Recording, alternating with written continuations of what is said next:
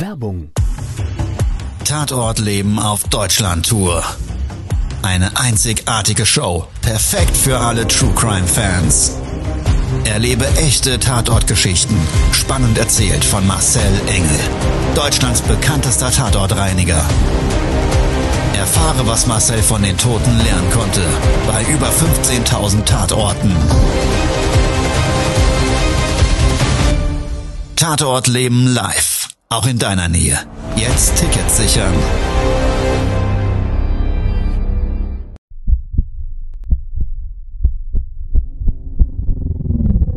Todesursache. Der Podcast mit Tatortreiniger Marcel Engel. Es wird immer mal wieder in meinem Podcast vorkommen, dass wir sehr tief in das Geschehen eintauchen. Ich werde offen darüber sprechen. Damit meine ich, dass Flüssigkeiten wie Blut als Element das kleinste Problem sein wird. Ich freue mich, wenn ich euch auf eine Gedankenreise entführen darf in meine Welt des Tatortreinigens.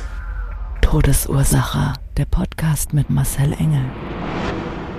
Hallo, guten Morgen, guten Mittag, guten Abend, wann und wo auch du jetzt gerade diesen Podcast hörst. Ich freue mich sehr, dass du dabei bist, auch wenn du neu eingeschaltet hast. Und wir haben heute ein Thema, ja, es geht um das älteste Gewerbe der Welt. Das sagt man dem zumindest nach. Und jeder, der es jetzt nicht weiß und noch nicht gehört hat, es geht um Prostitution und, und ein, ja, Tatort, den ich vor vielen, vielen Jahren diesbezüglich reinigen musste. Mein Weg hat mich nach Berlin geführt, zu einem Auftraggeber, der sehr viele Immobilien in Berlin besitzt und dieser hat mich zu einer ja zu einem Mehrparteienhaus bestellt und mir vor Ort gesagt, dass es sich um ein Gewaltverbrechen handelt. Ich war sowieso gerade in Berlin und dementsprechend habe ich diesen Tatort selber telefonisch angenommen, auch gerade dann mit einem Berliner Kollegen zusammen durchgeführt. Wir haben uns also morgens mit dem Hausverwalter nach dem Telefonat vor Ort getroffen. Parkmöglichkeiten in Großstädten und naja, man kennt es vielleicht auch aus anderen Bereichen, aber in Großstädten oftmals echten Graus. Also wir hatten unseren Kampf am frühen Morgen dort einen Parkplatz zu finden. Der Tag fing also, ich sage jetzt mal, suboptimal an. Aber das, was uns dann erwartet hat, war gar nichts im Vergleich zu diesem kleinen Problem. Wir haben den wie gesagt, Hausverwalter vor Ort getroffen. Der hat uns den Schlüssel übergeben, hat uns gesagt, im dritten Stockwerk, Wohnungstür rechts, da ist der Tatort und Sie müssen sich auf einiges gefasst machen. Nun ja, wir Tatortreiniger sind ja viel gewohnt. Dann denkst du dir natürlich noch, naja, wenn der wüsste, was wir alles schon gesehen haben. Aber diesmal war es wirklich heftig. Todesursache, der Podcast. Der Tatort. Also, Treppe rauf, drei Stockwerke altes Treppenhaus mit Holztreppe, Handlauf aus Holz und so schmiedeeisernes Gestell drumherum. Es ging die Treppe rauf und wir haben, das war früh morgens, ganz viele Leute getroffen, die gerade auf dem Weg zur Arbeit oder zur Schule waren. Also das heißt, wir haben den einen oder anderen aus dem Haus der uns entgegengekommen ist, freundlich gegrüßt. Und die Leute haben schon wirklich ganz, ganz große Augen gekriegt. Die haben die Augenbrauen hochgezogen, obwohl wir mit unserer Arbeitskleidung ja eigentlich eher wie Handwerker aussehen. Und wenn man unser Fahrzeug nicht sieht, erstmal nicht direkt das auf ja, eine Tatortreinigung Rückschlüsse ziehen lässt. Nichtsdestotrotz ich habe mich noch gewundert, warum die Menschen uns in dem Fall an diesem Tag alle so bewusst angeschaut haben. Das ist nicht immer der Fall und das war eben bei diesem Auftrag extrem auffällig. Und ich habe den Kollegen, dem Matthias, noch gesagt, habe ich gesagt, Matthias, also ich weiß nicht, was hier los war. Anscheinend wissen die Leute im Haus schon mehr, wie der Hausverwalter uns gesagt hat oder sagen wollte.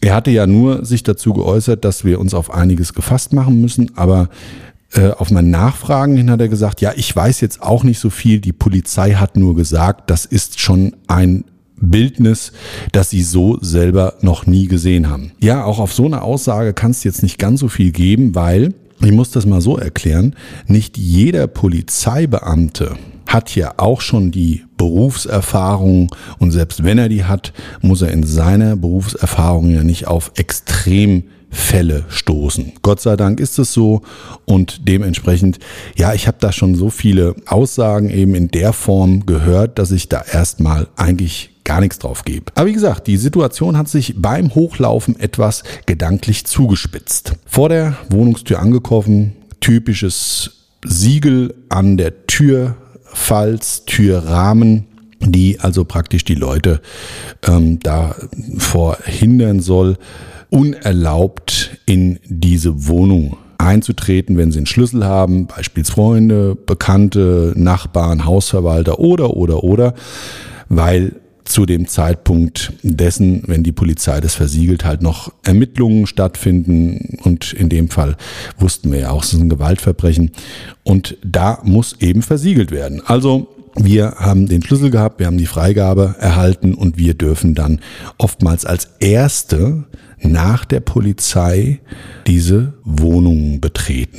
Ich habe also die Tür aufgeschlossen. Das Siegel habe ich so leicht angeritzt mit dem Schlüssel, dass das also einfacher aufgeht. Und ja, in dem Augenblick, wo wir aufgeschlossen haben, ging so diese Holztür, das war so eine Holztür mit so einem Milchglasfensterchen drin, ging so diese Tür quietschend und knarrend auf. Freak, so richtig so, ja, wie, wie im Horrorfilm. Ist jetzt auch nichts Dolles, Tür kann ja mal quietschen, habe ich mir gedacht, naja, also da war jetzt noch überhaupt kein Spannungsbogen.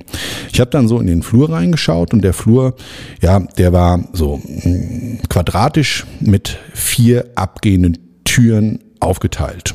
Alle waren zu. Das Licht in dem Flur, nachdem ich den Lichtschalter eingeschaltet habe, das war so ein, ja, eine Funsel. Also schlechtes Licht haben wir oft und passt dann auch meistens gerade zu solchen Tatorten. Ja, ist nicht immer so, aber in dem Fall war es so und ich habe mir noch gedacht, naja, okay, also müssen wir gleich mal die Lampe hier richtig einschalten. Wir haben so LED-Strahler damals auch schon gehabt, die ersten ihrer Generation, musste natürlich in dem Fall damals noch nicht mit Akku betrieben, noch eine Steckdose suchen. Und ich habe mir gedacht, komm, dann leuchten wir mal richtig aus. Und in dem Augenblick, wo wir diesen LED-Strahler angeschaltet haben, da kommt man auf dem Holzdielenboden mit so einer wilden Holzfaserstruktur, so ein gelackter Boden, so ein glänzender, konntest du überall erkennen, dass auf diesem Muster, also auf dieser Maserung, Bluttropfen waren. Aber immer mal so punktuell. Eher das Bildnis eines Nasentropfens. Ich weiß nicht, ob du es kennst, wenn man mal so ein bisschen Nasenbluten hat und das ist nicht ganz so arg und äh, der erste Tropfen läuft aus der Nase, dann plutsch, dann ist das halt irgendwie mal auf dem Boden und auf dem Weg irgendwohin hält man sich ja normalerweise dann die Hand an die Nase, aber es ist manchmal nicht zu verhindern und spätestens im Waschbecken platsch, platsch, platsch, dann, dann tropft das halt mal so runter. Und so diese Bildnisse, auch die haben wir tatsächlich schon als Auftragsfall ähm, gehabt. Diese Bildnisse, die kennen wir einfach. Ja, also wenn jemand, aus welchem Grund auch immer, eine überschaubar große Wunde mit einem geringfügigen Blutverlust hat ähnlich einem Nasenbluten. Aber das war ja nicht das, was mir eigentlich umschrieben oder beschrieben wurde. Also war klar, das kann es nicht sein. Die eine Tür, die hat ja so einen ganz markanten Lichtschein gehabt. Also unterhalb der Schwelle, die war so ganz leicht erhoben. Ich würde mal so sagen, im Türrahmen so zwei, na, anderthalb, zwei Zentimeter höher. Ich würde es eher mal immer so eine Stolperfalle nennen und bei Altbauten und alten Böden gibt es das aber immer mal wieder. Ja. Also in dieser Schwelle unten auf dem Boden war auch dieses Holz schon mit so einem Lichtschein, der aus dem befindlichen Zimmer also rausstrahlte. So ein ganz, ganz merkwürdiges Bildnis. Ich weiß nicht, ob du das kennst, so wenn du mal durch so ein Fenster schaust und dann, ja, dann kommt einfach so aus dem Wolkenbild heraus da so ein Lichtstrahl durch. Und so sah das in etwa aus. Die Tür selber war ein weißes, weißes Holztürblatt und ein weißer Holztürrahmen die war eigentlich sonst dicht. Ja, die hatten so Messinggriffe, so geschwungene Altbau und die Türblätter waren auch so, so schöne Tafeln, so verziert, also so nicht ganz gerade Türblätter und die Oberfläche ebenso, ja, ein Altbaustil. Ich habe dann so wirklich so in, dem, in, diesem, in diesem Lichtschein gesehen, dass das Licht sich so ständig bricht. Und das sah so aus, als würdest du, wie gesagt, durchs Fenster schauen und die Lichtstrahlen, die würden so durch einen Baum und die Äste durchscheinen. Und dann hast du ja immer mal so ein leichtes Schattenbild. Und so sah das aus. Und wie ich mich so auf das Ding konzentriert habe, habe ich natürlich auch gedacht, okay, das ist Tor Nummer eins. Also da gehen wir auch als erstes rein. Das war so ein Instinkt, der mir gesagt hat, da möchte ich als erstes nachschauen. Das habe ich dann auch gemacht. Ich habe die Türklinke runtergedrückt und habe die Tür langsam aufgeschoben und habe innerhalb des ersten ja, Spaltes von den ersten fünf Zentimetern direkt einen Widerstand gehabt. So, jetzt möchte ich das mal so sagen. Das ist jetzt auch nicht so ungewöhnlich, dass man natürlich, je nachdem, ob da jetzt vielleicht irgendwas umgefallen ist oder oder dann auch mal so einen Widerstand hat. Und in dem Fall war es so, ich habe das also aufgeschoben, dann wurde so, da gab es so ein komisches Geräusch dabei. So ein, so ein, so hat's so irgendwie, ja, als hätte ich gerade irgendwas zerrieben. Und genau so war das nämlich auch. Da war nämlich in diesem Zimmer ein ganz extremer Madenteppich. Und mit Madenteppich meine ich, das war so extrem und ungewöhnlich viel, dass ich erst gedacht habe, das ist ja wirklich wie in so einem Horrorfilm, als wäre das so eine Farm für Angler, wo diese Maden gezüchtet werden. Ja, also der ganze Boden die Tür habe ich dann durch das Aufdrücken ungefähr so zur Hälfte aufgeschoben, war bedeckt voller Maden. Jetzt muss man dazu sagen, die brauchen ja auch eine Nahrungsquelle. Es muss ja etwas da sein, ausreichend Biomasse, auf deren Basis so viele Maden sich da entwickeln können. Also der drunterliegende Belag, ich habe dann mal mit dem Finger ich hatte ja einen Gummihandschuh an, habe ich mal so ja den Zeigefinger ausgestreckt und habe da mal so durchgewischt, ja, durch die Maden, durch diesen Madenteppich. Und eben, es war unten drunter ein Textilteppich. So ein, so ein dicker, fetter Overfloor-Textilteppich. Den konnte man in dem Augenblick durch diesen Madenbesatz aber nicht erkennen. An der Tür selber, auf den Teppich, konntest du dann auch schon so einen ganz klaren Umriss eines Leichnams erkennen. Ja, also da war ganz klar und deutlich zu sehen, da ist jemand lange Zeit auf dem Boden gelegen. Es war so ein schwarzer und mit viel Biomasse durchtränkter Bereich auf der Größe des Fleckes von einem menschlichen Körper, der so 1,80 Meter groß war. Und am Ende dessen konntest du ganz klar die Kopfposition erkennen. Es hat dort langes Haar am Teppich geklebt mit Kopfhaut. Und du konntest auch wirklich so ganz klar und deutlich abgezeichnet die Arme erkennen, die also vom Rumpf abgehend links und rechts jeweils lagen. Die Beine, die Beinstruktur, der Schritt und das alles, das konnte man ganz, ganz, ganz deutlich da rauslesen. Habe ich mir gedacht, naja, okay, also hier ist also der Leichnam gelegen. Ich habe dann ähm, meinem Mitarbeiter gesagt, habe ich gesagt, du pass mal auf, wir machen das folgendermaßen. Wir beginnen hier die Reinigungsmaßnahme auch direkt mit dem Zimmer. Wir saugen erstmal hier die Maden ab und dann werden wir das Textil an der Stelle entfernen. Das werden wir rausschneiden, gucken uns den drunter liegenden Boden an. Wenn wir da einen Dielenboden oder einen Holzboden haben, müssen wir schauen, ist der auch kontaminiert? Kann man den retten?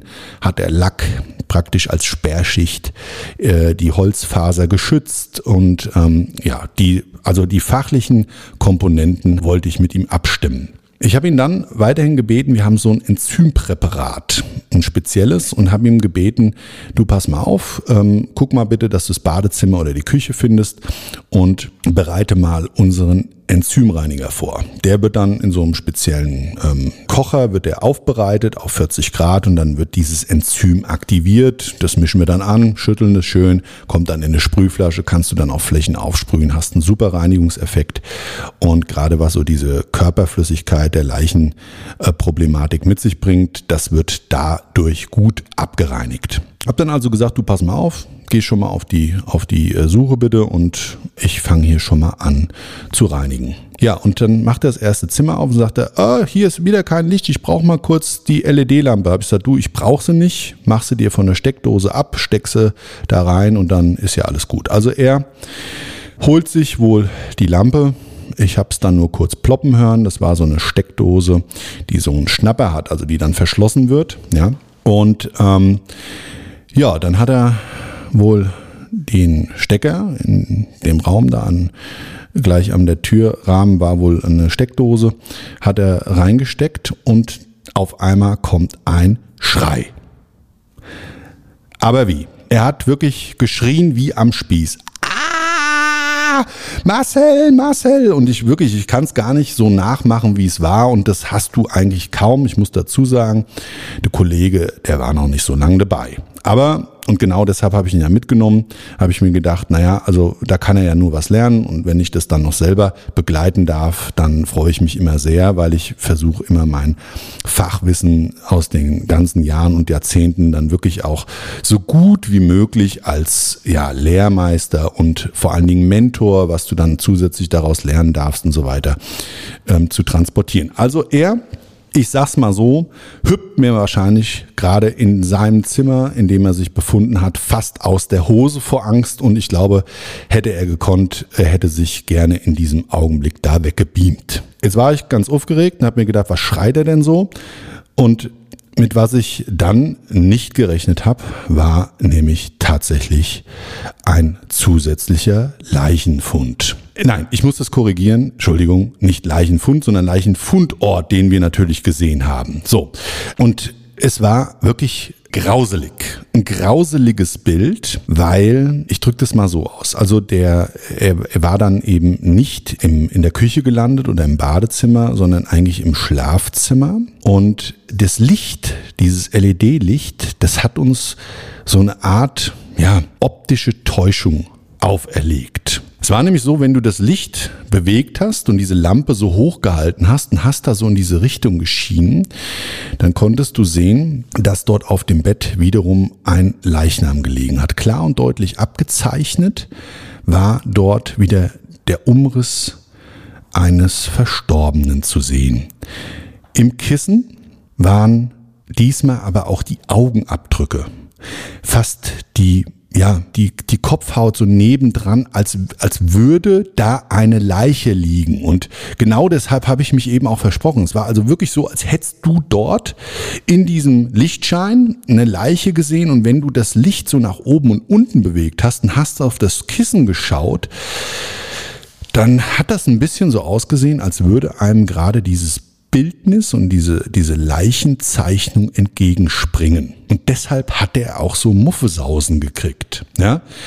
Also es sah echt extrem krass aus. Ich habe mir noch gedacht, also wie willst du dem jetzt erklären, dass das nicht der Standard ist? Ja, also ich habe ihm dann gesagt, du pass auf, sowas habe ich auch noch nicht gesehen, brauchst dich auch gar nicht dafür schämen, dass du hier fast an, de, an, die, an die Decke gehüpft bist und dich an der Lampe festhalten wolltest vor lauter Angst, weil ich finde es auch schon echt derb. Ja, also es sah wirklich gruselig aus. Ich habe dann gesagt, naja, dann wird die Arbeit hier noch mehr. Wir müssen unbedingt mal den Auftraggeber kontaktieren. Auch das, ich kläre dann immer, wenn es einen Mehraufwand gibt, der abweichend zu unserem Angebot ist oder zu unserem ja, grundsätzlichen Auftrag, äh, kläre ich das ab. Also ich habe den Hausverwalter angerufen, hat er gesagt, wie ich ihn erreicht habe. Ja, das weiß ich.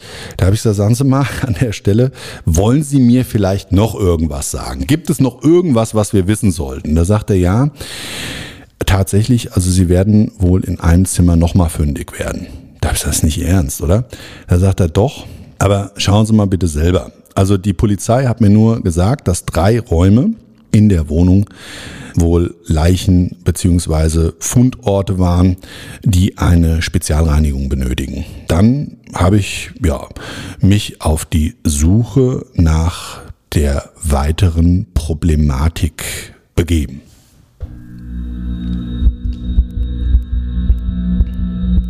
Todesursache, der Podcast.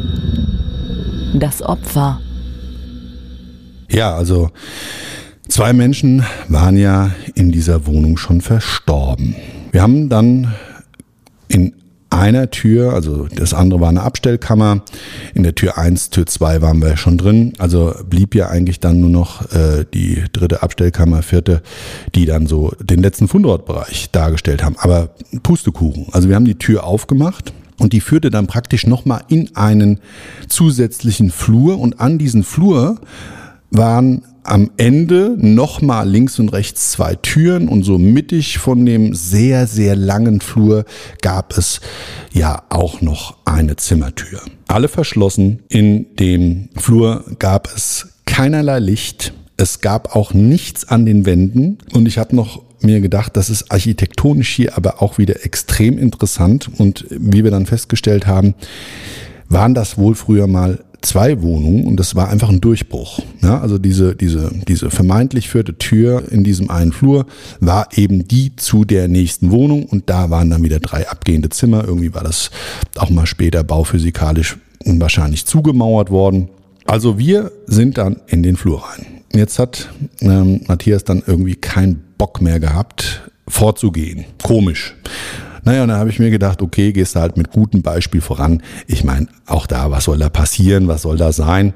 Jetzt hatten wir schon dieses äh, sehr krasse Erlebnis da mit diesem Bildnis und da habe ich mir gedacht, komm, alles klar, Attacke, weiter geht's, hast schon so viel erlebt, da wird es nichts mehr geben, was es zu toppen gibt. Tür eins war das Bad, Tür zwei war die Küche und Tür drei war, ja, ich würde es mal so umschreiben, ein Aufenthaltsraum. So, in diesem Aufenthaltsraum, den haben wir dann auch über die Tür geöffnet. Da war das Licht an und da lagen dann acht Hundekadaver. Die waren auch nicht weggeräumt worden.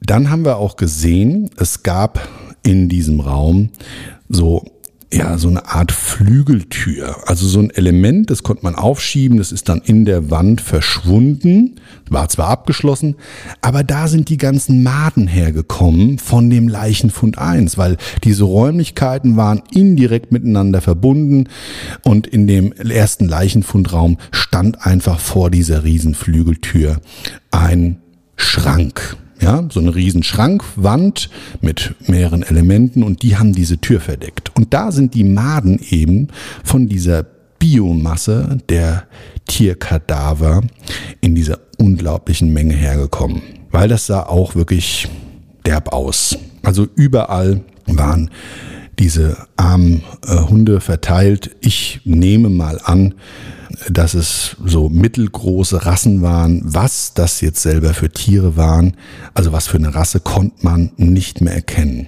Der Flüssigkeitsverlust, weil die Tiere auch irgendwie schon so eine Art Mumifizierung hatten, der war auch derb gewesen. Das konntest du daran erkennen, dass an den Wänden rundherum diese Flüssigkeit über den Holzboden, der komplett getränkt war, in ja, durch diese kapillarische Wirkung in der Wand aufgestiegen ist. Also kapillarische Wirkung heißt Flüssigkeiten, die einfach eine Oberflächenspannung haben, die kommen dann in, in diesem feinporigen Material der Wand, äh, steigen die also Step by Step auf. Das war so in der Höhe von circa 80 Zentimetern rundrum der Fall. Der Raum selber hatte so gute 25 Quadratmeter, also echt krass. Und ich sage jetzt mal mittelgroße Rasse, das ist ja auch immer sehr relativ. Also für mich ist eine mittelgroße Rasse, ja, was soll ich denn jetzt sagen, so ein, so ein, so ein Mittelschnauzer oder ein Collie oder I don't know. Ja, also das eine sah mir so ein bisschen vom, vom Fell her aus wie ein Rottweiler. Das war auch der größte Kadaver von allen. Der ist so ein bisschen ja aus der ganzen Gruppe herausgefallen und der lag eben genau auch an dieser Schiebetür, an dieser Flügeltür, äh, die man so in die Wand schieben konnte. Ja, und dann musst du als Tatortreiniger natürlich auch die Kadaver mitnehmen. Das ist dann Bestandteil.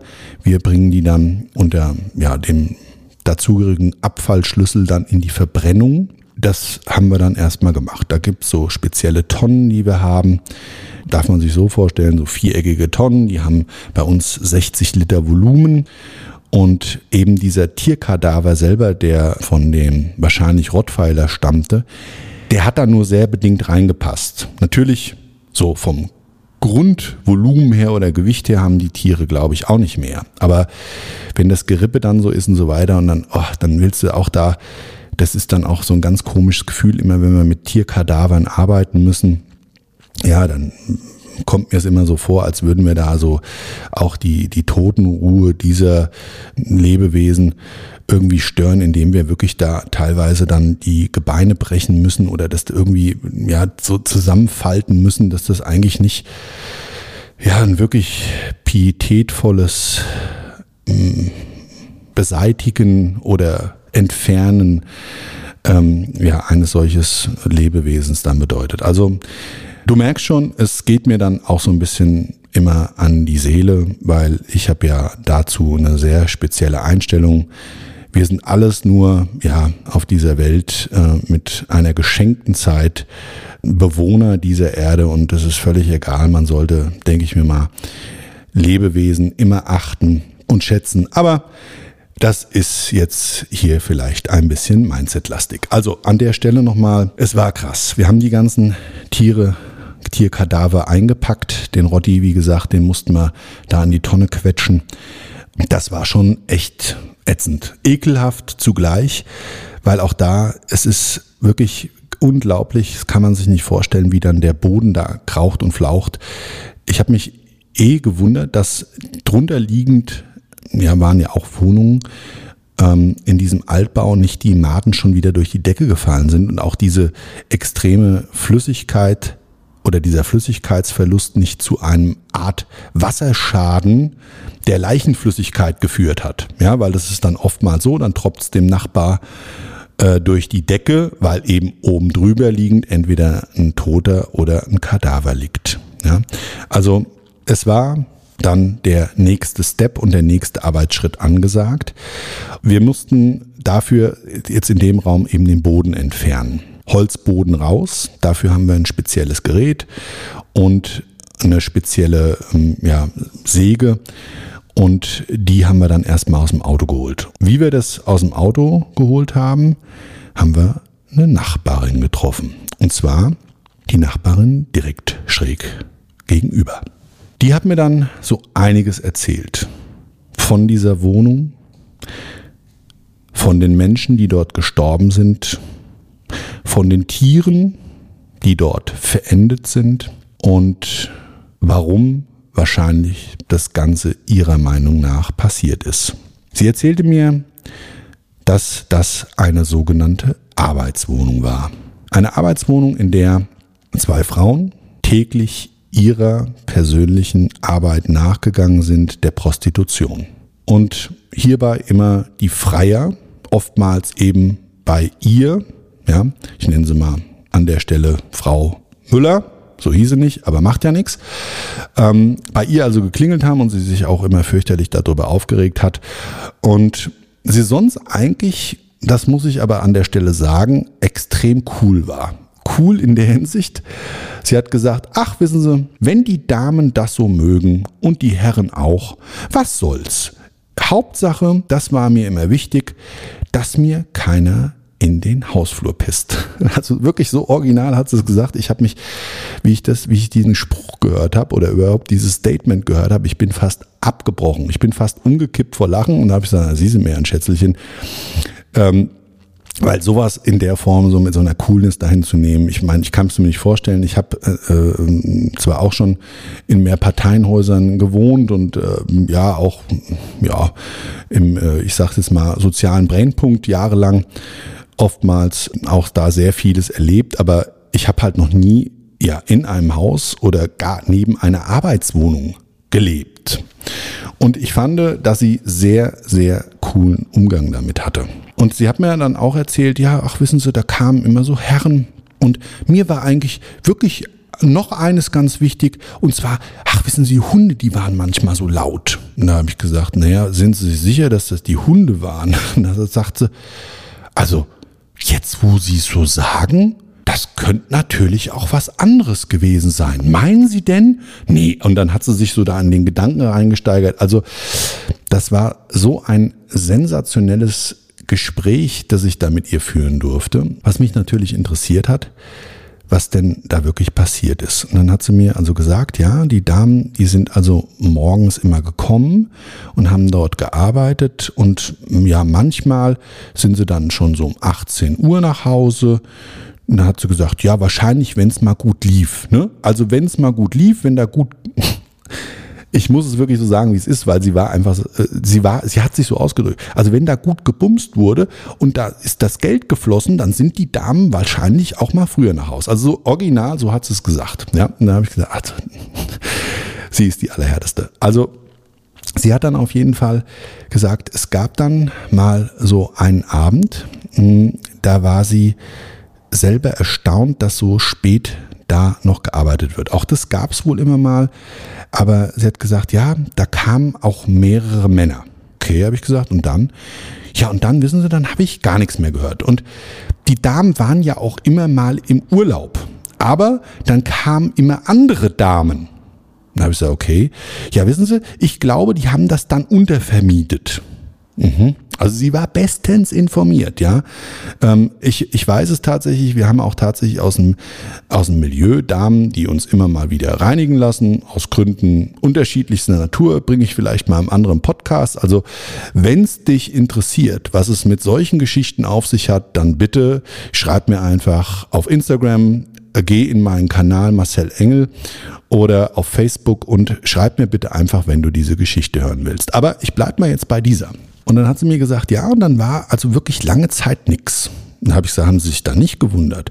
Ja doch, aber wissen Sie, ähm, man hat ja auch sein eigenes Leben. Und ich habe auch meinen eigenen Freund. Also ich fand's sensationell. Die Frau war, äh, sie hat's mir ja gesagt, 86 Jahre und hat mir noch gesagt, sie hat ja selber immer Hausbesuche, aber die bezahlen nicht. Also ob du es mir jetzt glaubst oder nicht, so war's. Also ich ich muss heute noch schmunzeln, wenn ich an diese sensationelle Frau denke. Also sie hat das wirklich, sie hat ein, ein auch, naja, ist ein anderes Thema. Sie hat mir dann noch von ihrem Lebensmindset erzählt und so weiter. Also ich will mich jetzt hier nicht verquatschen und an der Stelle, wie gesagt, sie hat mir dann erzählt, das ging dann über ein paar Wochen und sie hat sich dann gewundert, weil es war dann auch Zeit für den Ablesedienst. Ja, also Heizungsablesedienst und da haben die Damen sich nicht gemeldet. Und irgendwann hat der Hausverwalter gesagt, okay, jetzt ist aber Bedarf, diese Ableserei, ich glaube, heute wird es dann ja geschätzt, ich weiß auch nicht, ob es jetzt da gegangen wäre, also wie auch immer. Und da der Hausverwalter ja wohl auch um diese Arbeitswohnung wusste und auch um diesen Gewerbezweck, das war also geduldet, hat der dann über den Hausmeister noch eine gewisse Zeit verstreichen lassen und ihn dann den Auftrag zur Öffnung erteilt. Und der Hausmeister im Übrigen, der hat mich nicht empfangen, weil der Hausmeister ist wirklich traumatisiert. Auf Basis dieses Leichenfundes ist der in eine Psychiatrie eingeliefert worden. Das hat mir die ältere Dame auch noch erzählt. Und der war wohl wirklich so fertig. Und das lag wirklich an dem Leichenfund Nummer zwei.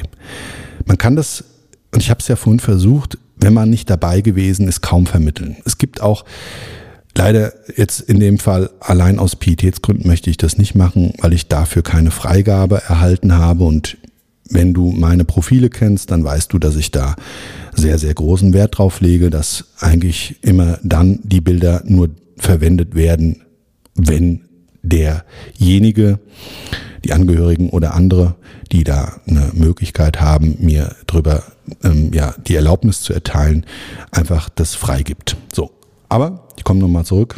Verquatsch mich gerade heute so ein bisschen in dem Podcast. Tut mir leid an der Stelle.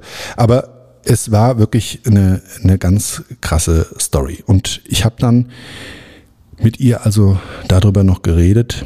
Also Hausmeister in der, in der Psychiatrie. Äh, und sie selber, sie fand das auch dann ganz schrecklich. Und sie hatte mir dann gesagt, ja, und ich weiß auch heute, was da passiert ist.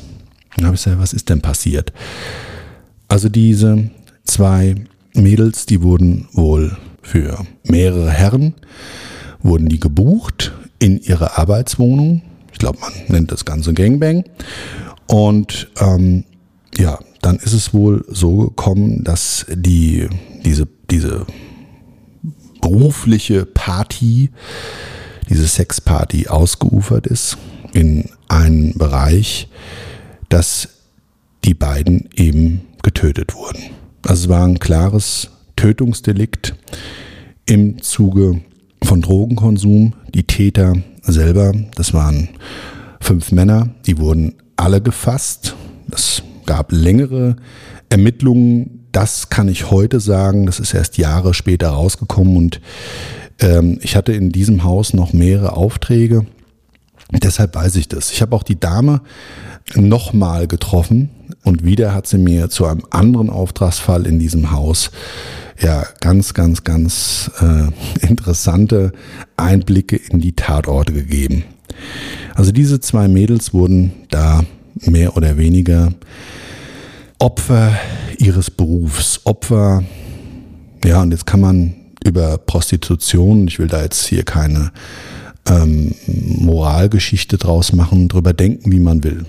Also die haben es für sich gemacht, sie haben es freiwillig gemacht, sie haben dadurch gut gelebt und haben das ihrer Nachbarin auch immer wieder erzählt und darf an der Stelle sagen, sie waren wohl auch immer mal drüben zum Kaffee trinken. Also die hatten da echt eine ganz, ganz herzliche Beziehung miteinander, untereinander und ich glaube, deshalb gab es auch wirklich so viele wertvolle und sehr ehrlich gemeinte Informationen von der Nachbarin. Also die hat das überhaupt nicht trashy erzählt, sondern wirklich so aus reinem Herzen, wie sich das Ganze zugetragen hat. Und ich will jetzt gar nicht mehr so in dem Bereich der, der Leichenfundortreinigung ähm, da weiter einsteigen, sondern ich würde ganz gerne mal was über das, was sie mir da so erzählt hat zu diesem Prostitutionsfall und zu diesem, sie hat es dann noch Arbeitsunfall genannt. Und habe ich gesagt, oh, das ist aber, pff, also wissen Sie, das finde ich jetzt aber, na, das, ach, es tut mir leid, ja, das darf man so nicht sagen. Die Schweine haben die ja umgebracht. Ja, und das nur, weil man geil ist. Also die, wie, wie gesagt, sie war unfassbar, was die für Comments da abgegeben hat. Ich habe äh, mir nur gedacht, pff. aber sie hat mir das wirklich mal so geschildert, dass die zwei mit ihrem Job extrem glücklich waren. Und sie hat mir dann noch gesagt, ach wissen Sie, ich bin ja da auch recht freizügig, hätte ich mir in jüngeren Jahren auch gut vorstellen können. Einen habe ich noch, einen habe ich noch. Ein von mir geliebter und sehr geschätzter Comedian. Otto Walkes hat es immer auf der Bühne gesagt und ich habe ihn dafür gefeiert und ich habe mich dann auch immer sehr gefreut, was dann noch kam. Und ich wollte diese Art ja, der Ansage mal nutzen, um wirklich nochmal ein abschließendes und klares und deutliches Statement abzugeben.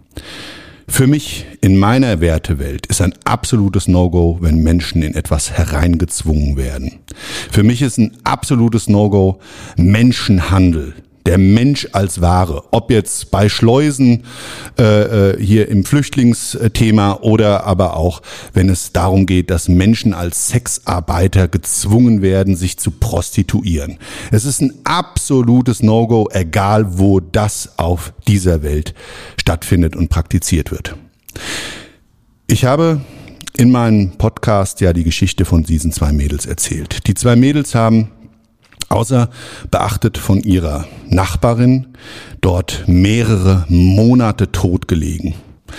Jeder im Haus wusste Bescheid, ein Nachbar kam mir noch entgegen und ja, ich sag's mal so, es gibt überall auf der Welt Bordelle, es gibt überall Puffs, es gibt überall Prostitution und Tja, wenn du jemanden fragst, keiner geht dahin. Ja, fragt man sich natürlich, warum es dann diesen diesen Zweig gibt. Und ich finde, Menschen, die das auf freiwilliger Basis machen, Menschen, die sich damit identifizieren, die es vielleicht auch als einen Teil ihrer persönlichen Sexualität finden und da sich ausleben können, Menschen, die anderen etwas schenken wollen mit ihrem Körper, für uns in unserer sexuellen Moral vielleicht jetzt nicht akzeptiert, aber ähm, und genau dazu möchte ich äh, abschließend nochmal zum Nachdenken anregen. Ich finde, diese Menschen sollten trotzdem ja kein Randbereich unserer Gesellschaft sein. Mit, auf die sollte man nicht mit dem Finger zeigen. Damals schon nicht, Also äh, wo es vielleicht noch eine andere gesellschaftliche Moral gab und die heute sich schon so ein bisschen aufgeweicht hat und auch gerade durch die Medien ja immer mehr äh, äh, Sex und, und, und Nacktheit und so weiter transportiert wird. Und das ist mir nochmal das Anliegen. Menschen, die das auf freiwilliger Basis machen, die sollten meines Erachtens nach ein bisschen mehr gesellschaftliche Anerkennung kriegen. Sexarbeiter, Sexarbeiterinnen, sie haben mittlerweile eine Krankenversicherung und so weiter und so weiter. Alles das hören wir in den Medien, schütteln dann vielleicht mit dem Kopf und denken, was sind das für Schweine? Und ich habe die Menschen dahinter ja kennengelernt im Milieu, ja. Und das sind wirklich teilweise ganz tolle Menschen. Und ja, für alle die, die natürlich dazu gezwungen werden und diejenigen, die ja ihre äh, Täter sind, die also sie da hineinzwingen, die gehören alle verhaftet, hart bestraft und diesen Menschen geholfen. Alle anderen, die wiederum das als Lebenspassion haben, die finde ich, sollten wir gemeinschaftlich, gesellschaftlich einfach mehr anerkennen. Das ist das, was ich nochmal nachschieben wollte, musste und deshalb, ich habe eine Nacht drüber geschlafen und mir hat einfach dieser Teil meines Statements zu diesem Tatort gefehlt. Wenn dir meine Folge gefallen hat, gerne sei doch das nächste Mal dabei, schalt wieder ein zu einer neuen Folge meines Podcasts. Ansonsten gerne auch auf den Social Media Kanälen dabei sein. Wir haben demnächst ein neues Format, Marcel Engel, Tatortreiniger Real Talk. Genau da werden wir solche gesellschaftlichen Themen noch ein bisschen mehr anschneiden, werden die miteinander besprechen. Ich habe so viele tolle Menschen in meinem Leben kennenlernen gelernt und auch so viele Tragiken und Lebensereignisse mit diesen erlebt oder als Kunden erlebt und ich möchte einfach so die Sichtweise von dem, was ich auf der Welt erleben durfte, mit dem, was sich aus meiner Meinung daraus äh, gebildet hat, mit dir sehr gerne teilen. Also, kommt demnächst auf YouTube, auf Instagram, auf Facebook vielleicht auch und wir schauen mal. Erstmal vielen, vielen Dank, einen wunderschönen Tag, was auch immer davon übrig ist. Bis zum nächsten Mal. Ciao, dein Marcel.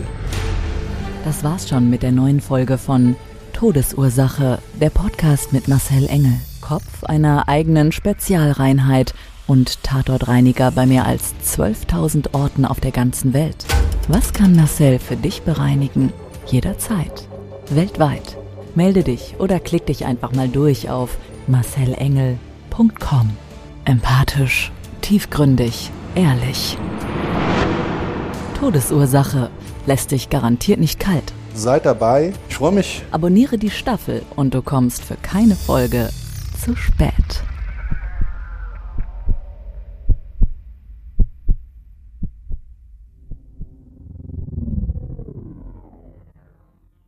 Mobbing findet überall statt. In der Schule, am Arbeitsplatz, innerhalb der Familie und im Internet. Erfahren Sie in dem Kompaktbuch Ausgemobbt, wie Sie sich gegen Mobbing wehren und künftig vermeiden, zum Mobbing-Opfer zu werden.